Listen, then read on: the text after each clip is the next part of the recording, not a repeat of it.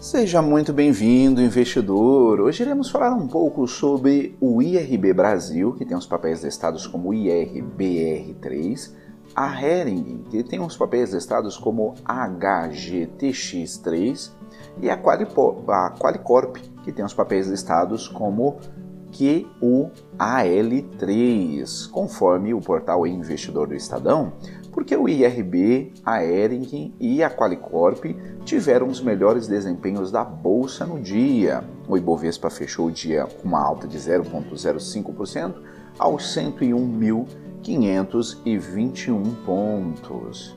Mas antes, se você não é inscrito no canal do Investidor BR no YouTube, não deixe de se inscrever no canal e ativar as notificações. Assim você vai receber as nossas novidades. Lembrando que todos os dias são postados diversos vídeos novos aqui no canal sobre o que há de mais importante no mercado financeiro. E acompanhe também o nosso podcast, Investidor BR, nas principais plataformas de podcast. As três ações que registraram as maiores altas do dia foram o IRB Brasil, o Aering e a Qualicorp. Confira o que afetou o desempenho dessas empresas. No caso do IRB Brasil, ela teve uma alta de 12,31%.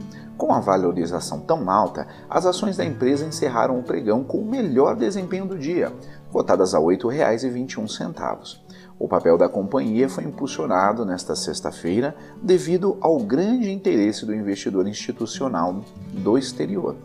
O banco americano Morgan Stanley se destaca com 65 milhões 270 mil reais de volume negociado. O preço chegou bem perto ao da subscrição nos últimos dias. Então, é normal dar esse efeito, efeito forte e alto, uma alta consequência na empresa, disse Jorge Junqueira, sócio gestor da Gauss Capital, a um broadcast. No mês, as ações da empresa têm uma valorização de 4,72% e no ano, uma desvalorização de 76,81%. A Hering, que teve uma alta de 9,99%, ela teve a segunda melhor, o segundo melhor desempenho do dia no encerramento do pregão. Ela estava cotada a R$ 17,51.